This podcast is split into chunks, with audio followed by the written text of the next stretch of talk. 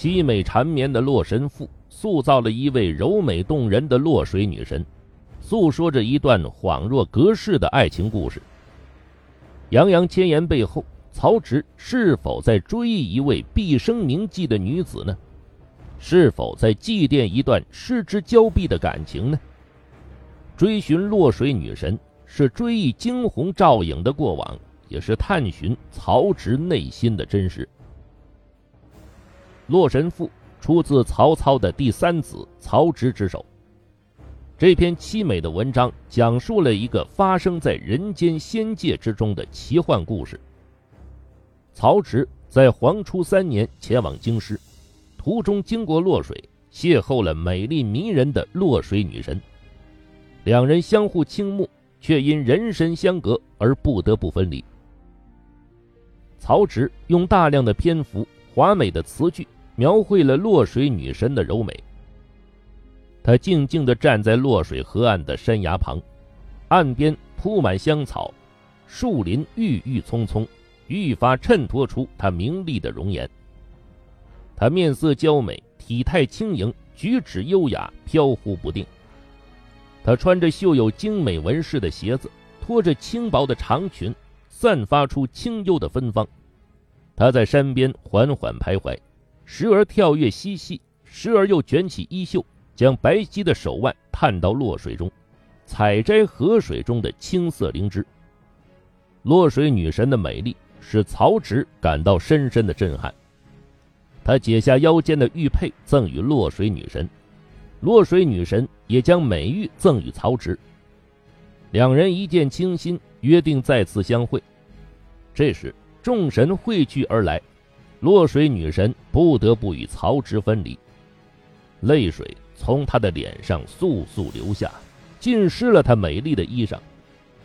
临别时，洛水女神想要与曹植互诉衷肠，然而话未说完，就消失在云雾中了。曹植翻山越岭，四处追寻，终究没有找到洛水女神的踪影，他心神惆怅，久立不归。《洛神赋》的故事以唯美的邂逅开始，以悲凄的分离告终，描述了一种可遇而不可及、初得而瞬间失去的心情。这很容易让人联想到，故事是在影射作者曹植的一段感伤的爱情。后来，近代著名画家顾恺之基于这个故事，创作了流传千古的《洛神赋图》。图中文字称。洛水女神为福妃。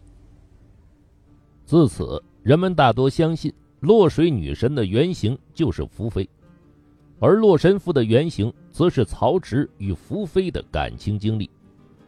那么，这位堪比洛水之神的福妃又是何等女子？江南有二桥，河北真福桥，其中的真福即后来的福妃，是三国时期。与大乔、小乔齐名的美女。汉灵帝光和五年十二月，甄宓出生在中山无极一个官宦家庭。她不仅生得国色天香，而且知书达理，见识过人。甄宓自幼喜好读书，他的哥哥劝说道：“你应当学着做些针线活，读书识字，对于女人来说有什么用呢？”年仅九岁的甄宓答道。我听说古时的贤女没有不学习前世成败经验的，不读书怎么引以为鉴呢？后来天下兵乱，百姓饥馑，甄家便趁此收购金银珠宝。十几岁的甄宓却对母亲说：“乱世买宝物容易招来祸端，如今乡邻贫乏，不如用这些钱买粮食来救济他们，广施恩惠。”家人听后无不赞赏。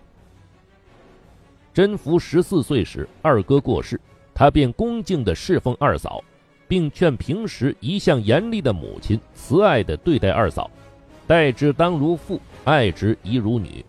他则与二嫂同住同行，关爱照应。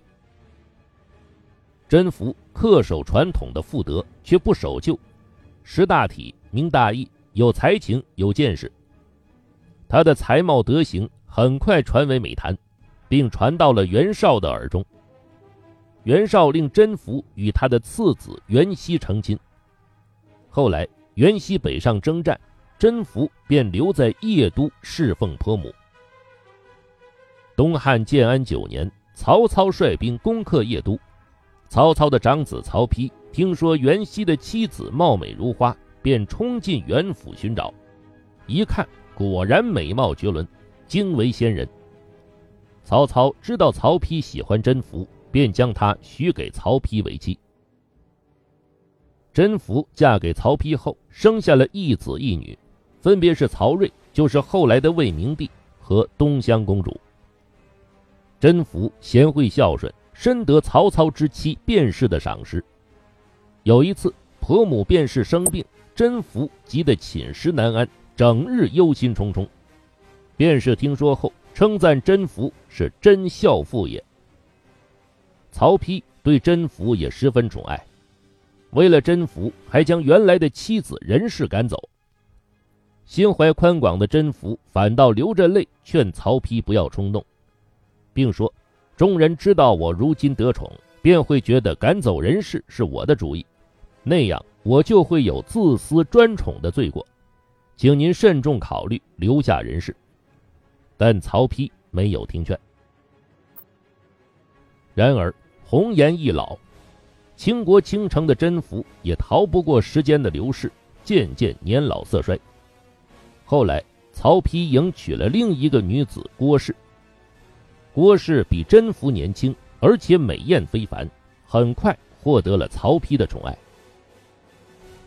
渐受冷落的甄宓心情低落。写下了不少情真意切的闺怨诗句，其中《堂上行》流传至今，被认为是乐府诗的典范。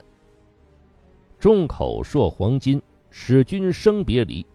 念君去我时，独愁长苦悲。出意复何苦，入意复何愁？字字句句感人至深，展现出甄宓超凡的才情与细腻的情怀。公元二百二十年，曹丕登基，准备册封皇后。甄宓生有皇子，地位比郭氏尊贵，立后的呼声最大。于是郭氏便找机会陷害甄宓。他以曹睿不足月出生为由，陷害甄氏与外人有私情。曹丕听后大怒，一气之下竟将甄宓赐死。据说。郭氏因忌惮甄宓冤死后到阴间申冤，曾命人将甄宓披发覆面，以糠塞口，其状惨不忍睹。据史书记载，甄宓死后，曹植感慨悲叹，曾写作感甄赋以怀念他。后来曹睿即位，为其母甄宓平冤，并追封其为文昭甄皇后。曹睿看到曹植的感甄赋。未必母贤，将题目改为《洛神赋》。另据记载，曹丕称帝后，曾经将甄宓的盘金镶玉枕头赐给曹植，曹植得后如获至宝。甄宓死后，曹植曾经抱着盘金镶玉枕头入睡，梦见甄氏的灵魂与自己相会，悠悠哭诉他的悲惨遭遇，而这。就是曹植创作《洛神赋》的灵感来源。后人据此生出种种传闻，将曹植与甄宓的爱情渲染得活灵活现，甚至有二人乱伦之说。曹植是否与甄宓有过感情经历，甚至出格的举动呢？对此，绝大多数人持否定态度。首先，甄宓与曹植相差约十岁。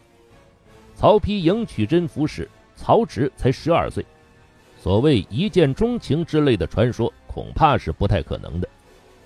其次，根据甄宓生平可见，她是极守妇道、举止得体的贤女，应该不会出现这种情况。至于乱伦，更不可能。再次，曹植深受曹丕排挤，稍有不慎就可能被构陷迫害。在这种情况下，他岂敢公然与甄宓发生感情？由此可见，曹植与甄宓相爱的传闻是不可信的，至多是曹植一厢情愿，对才貌双全的甄宓心存爱慕。对无法与其相恋感到怅惘，对甄宓最后的悲剧结局感到愤懑。通过有限的史料，我们很难对曹植的感情下定论，只能通过洛神赋缠绵悱恻的字里行间推断曹植对甄宓有某种朦胧的感情。然而可以肯定的是，这种感情由于从未开始，所以不会是一生铭记那么深刻，或者失之交臂那么遗恨。这样看来，洛水女神的真实含义。就不仅仅是指福妃这么简单了。曹植倾注深厚的感情和心血，刻画了一位在他心中无可取代的落水女神形象，刻画了自己与落水女神相遇又离散的悲剧，显然有更丰富的人生感慨融入其中。曹植是一位生性聪慧、文采不凡的才子。东晋诗人谢灵运称赞他说：“天下才有一旦，曹子建独占八斗，我得一斗，天下共分一斗。”然而，才华横溢的曹植在政治谋略方面与他的哥哥曹丕相比却稚嫩得多。在争夺继位权的过程中，他最终没能胜过曹丕。曹丕登基后，对曹植心存猜忌，几次三番欲加害于他。一次。